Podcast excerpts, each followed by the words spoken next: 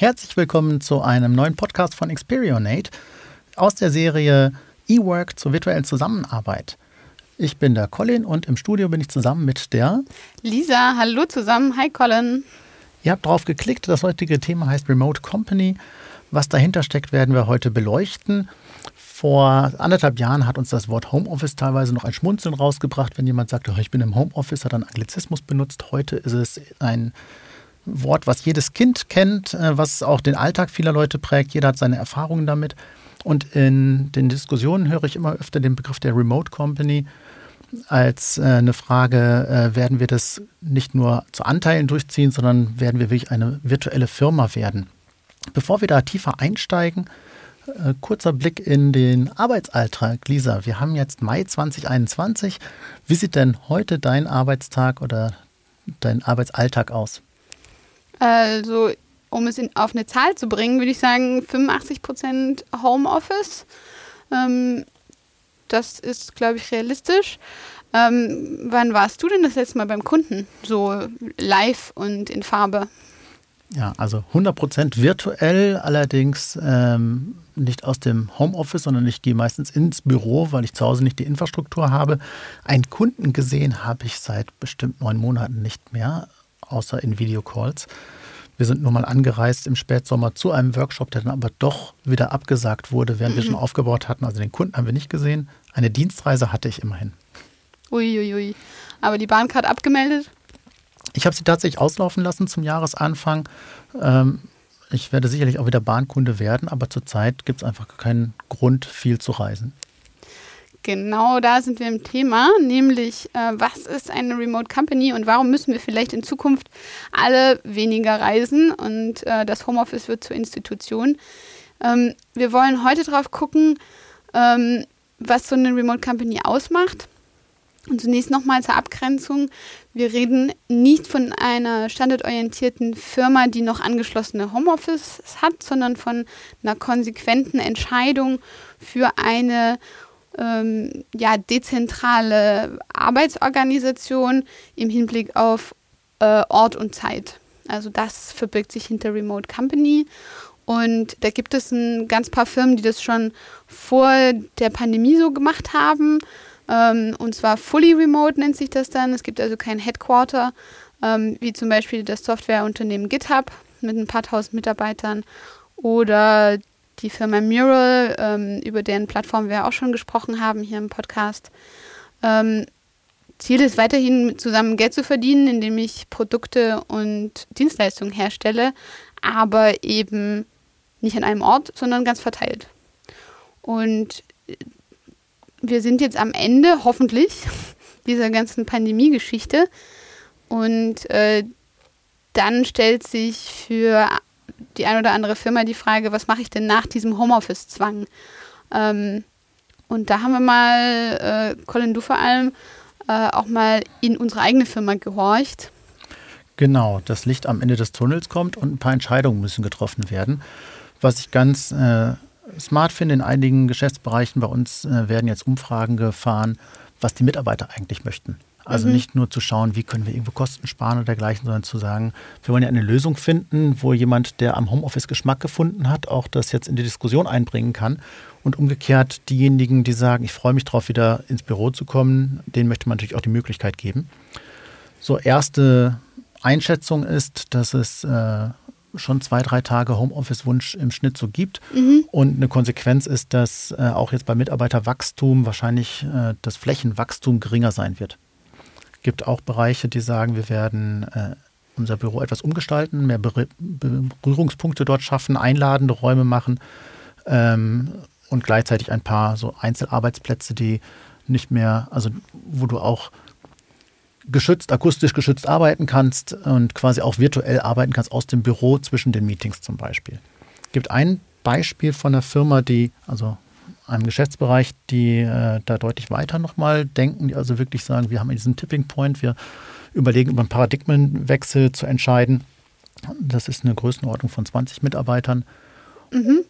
Über was denken die nach, die Kollegen? Ja, also die haben in der Vergangenheit wirklich so eine Start-up-Programmierwerkstatt gehabt, ganz inspirierende Atmosphäre. Man saß da am großen Tresen zusammen ähm, und hat ähm, seine Programmierprojekte gemacht, verschiedene Projekte, aber im gleichen Raum mit einer angenehmen Stimmung. Das Ganze hat sich komplett virtualisiert. Mhm. Die Sorge, dass die Firmenkultur verloren geht, steht immer noch im Raum, aber hat sich jetzt überraschend lange dann doch gut gehalten. Sie haben sogar Neueinstellungen gehabt und der Geschäftsführer hat äh, dann Mitarbeiter seit Monaten noch nicht gesehen, der mittlerweile zum geschätzten Team dazu gehört. Verrückt. Das alles virtuell und auch an der Kundenecke, wo es immer wichtig war, auch Kundenkontakt zu pflegen, regelmäßig hinzufahren, sagen Sie, das klappt eigentlich ziemlich gut zurzeit. Und daher überlegen Sie zu sagen, jetzt lass doch den Sprung machen und wir drehen das Paradigma. Der Standard ist virtuelles Arbeiten und wir bieten noch Räumlichkeiten an, für da, wo sie uns wirklich notwendig scheinen. Ja, dann sind wir gleich bei der Frage dieses aktiven Gestaltens, was die Kollegen ja angegangen sind. Ähm, wir haben, wir würden den Blick gern auf die systemische Gestaltung richten und die Frage, welche Punkte muss ich eigentlich beachten, wenn ich als Firmenlenker, Entscheider meine Firma auf eine Remote Company umstellen möchte. Und dazu haben wir euch das äh, Osto-Glücksrad mitgebracht. Ähm, Osto ist unser Modell zur, zum systemischen Verständnis von Organisationen und beinhaltet acht Gestaltungselemente. Und äh, wir wollen einige davon uns heute angucken. Und dafür würde ich dich, Colin, bitten, einmal das Glücksrad anzuwerfen und per Zufall zu entscheiden, welchen Punkt wir uns denn anschauen. Ja, heute nur Gewinne in der Losbude. Ich drehe das Glücksrad.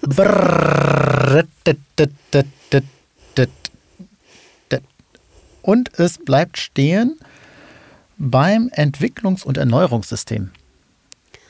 Oh, das ist aber spannend.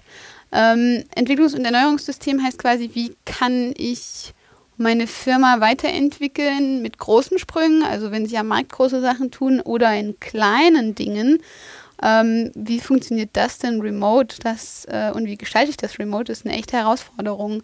Ähm, es gibt Studien, die zeigen, ähm, dass für viele Aspekte äh, mein Homeoffice oder mein Remote-Arbeiten recht effizient und effektiv ist. Aber gerade für die großen Kreativprozesse es an die Grenzen stößt und ähm, virtuelle Zusammenarbeit nicht ganz so produktiv ist, wie wenn ich in einem Raum bin und meine Firma quasi von Grund auf neu aufstellen will. Und da muss ich mir, glaube ich, als Unternehmen überlegen, ähm, wie will ich das denn sicherstellen? Ähm, schaffe ich quasi vierteljährlich oder äh, halbjährlich Begegnungsräume, ähm, wo ich mir als Firma gemeinsam darüber Gedanken mache, wie wir uns weiterentwickeln, wie wir uns erneuern ähm, und benutze da das Physische tatsächlich. Mhm. Sollen wir das Rad nochmal anwerfen? Sehr gerne. Brrr, dat, dat,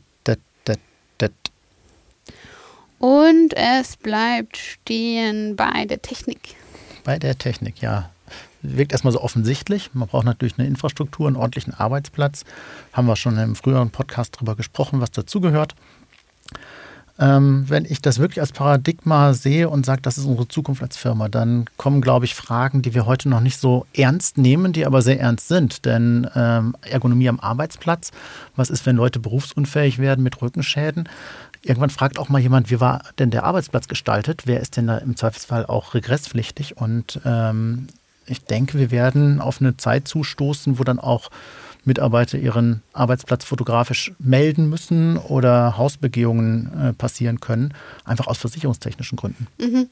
Ein anderes Thema übrigens könnte auch sein, ähm, alles, was ich virtuell mache, heißt auch, ich habe weniger Kontrolle, auch was Datenschutz angeht. Ja. Und das ist eben auch bei dem, äh, bei dieser Business Unit, von der ich gerade sprach, äh, die sich da sehr weit vorne im Moment positionieren äh, zur Remote Company. Die machen sehr datensensitive Projekte. Das mhm. sind Projekte, die verlangen auch Arbeitsräume mit Zugriffsbeschränkung. Und das im Homeoffice, ob das technisch so abbildbar ist, dass das den Verträgen genügt, das sind sie eben auch dabei, sich im Moment noch zu erkundigen. Es könnte sein, dass sie eben dann für spezielle Projekte auch weiter ein Bürostandort nutzen müssen und wollen. Ja, die teilremote Gestaltung dann quasi. Ähm, gucken wir nochmal aufs Rad. Hast du noch ein Lieblingsthema, über das du gern äh, reden würdest und wir würden den Zufall hier einmal austricksen? Ja, idealerweise hören uns ja Menschen zu. Insofern nehme ich jetzt aus den Gestaltungskomponenten, ohne das Rad zu drehen, nochmal die Gestaltungskomponente Mensch. Was macht mhm. denn die Remote Company mit den Menschen über längere Zeit? Ja, also das, was ich spannend finde, ist das, was du vorhin angeschnitten hast. Wie gehe ich denn mit äh, der Integration neuer Mitarbeiter um? Also wenn mein ganzer Recruiting-Prozess remote läuft, meine Einarbeitung remote und so weiter, ähm, wie schaffe ich es denn dann, eine Identifikation mit der Firma, mit den Kollegen herzustellen? Ähm, und ist so ein Remote-Worker dann nicht vielleicht schnell wieder abgesprungen? Ähm, das ist eine Frage, ähm, die ich Bezug auf Mensch total interessant finde. Ja, ich habe Menschen ja ausgesucht. Ich habe auch noch einen Gedanken, den ich gerne teilen würde. Die Introvertierten haben in der ja, in diesem E-Work-Setting sehr profitiert, weil es nicht mehr diese starke Hierarchie gibt äh, mit Redeanteilen in Meetings, mhm. sondern es irgendwie basisdemokratischer läuft, weil auch vieles schriftlich funktioniert im elektronischen. Kehrseite auf lange Sicht könnte sein, dass ähm, für solche Menschen der Weg ins Büro, auch wenn sie vielleicht sich dessen gar nicht so bewusst sind, doch auch der Kontakt zu Mitmenschen oft ist. Und wenn ich jetzt konsequent äh, Remote Company bin, dann sitzen die zu Hause und deren einziger Sozialkontakt wird noch die Dame an der Supermarktkasse sein. Und äh, das kann auch für den einzelnen Menschen und dann in der Konsequenz auch für eine Firma irgendwann belastend werden, wenn Menschen so entkoppelt werden mhm. in diesem Setting. Und das würde ich je nach Typologie meiner Mitarbeiter eben auch empfehlen, im Blick zu halten und zu überlegen, wie man auch da diese Nestwärme, das sind wir ähnlich bei dem Punkt Identität auch schaffen, ähm, wie ich das erhalten könnte. Ja. Aber meine Prognose ist zumindest die, äh, die Remote Companies werden kommen. Es wird nicht für jede Firma interessant sein, aber ich denke, es wird nicht bei Exoten bleiben. So kleine Vorboten sehe ich schon, dass jetzt einige Kunden tragen in ihre Kalender ein äh, ihre Präsenztage. Ja, früher war es so. Und man, nicht mehr die Homeoffice-Tage, ne? Ganz genau. Und nicht mehr die Warnung, ich bin da, sondern der Hinweis, jetzt bin ich präsent. Wer an dem Tag auch in der Firma ist, äh, vielleicht können wir uns kurz abstimmen, nochmal face-to-face. Und das ist vielleicht so ein Vorbote dafür, dass eine Kultur sich gerade schon wandelt und ich kann euch nur mitgeben, haltet einen Blick drauf, überlegt, was ihr auch möchtet. Und äh, die Wahlfreiheit wird die nächsten Monate und Jahre, denke ich, wieder kommen. Hoffen wir doch alle sehr. Ähm, ja, und da passiert einiges. Was ist deine Prognose? Ja, ich bin ganz deiner Meinung, ähm, Remote wird nicht mehr der, das exotisch Außergewöhnliche sein, sondern präsent. Damit habe ich als Arbeitnehmer einmal die Wahl, will ich lieber in einer Remote Company arbeiten oder in einer Standort ähm, fixen Firma. Und ähm, was ich noch total interessant finde, welcher von den großen Playern wird denn ein Paradigmenwechsel wagen? Also welcher äh, DAX-Konzern äh, wird sich hier denn systemisch komplett umstellen. Da bin ich sehr gespannt drauf. Ähm, wir sind heute im Jahr 2021 als Absprungbasis. Ähm, vielleicht ein Ausblick auf folgende Diskussion. Ähm, bestimmt lohnt es sich darüber nachzudenken, in der Extrapolation vielleicht bis 2030, wie dann unser Arbeitsalltag läuft. Ähm, das ja aber nur als Teaser, vielleicht für eine der nächsten Folgen. Ähm, damit bleibt uns ähm, Tschüss zu sagen, denn hier sind wir am Ende zu unserem Thema Remote Company und den Konsequenzen. Ähm, ich bedanke mich bei euch fürs Zuhören und bei dir, lieber Colin, für die angeregte Diskussion. Ja, ich danke euch und dir und wünsche euch allen einen schönen Tag. Bis Macht's bald. gut. Tschüss. Lisa has left the conference. Colin has left the conference.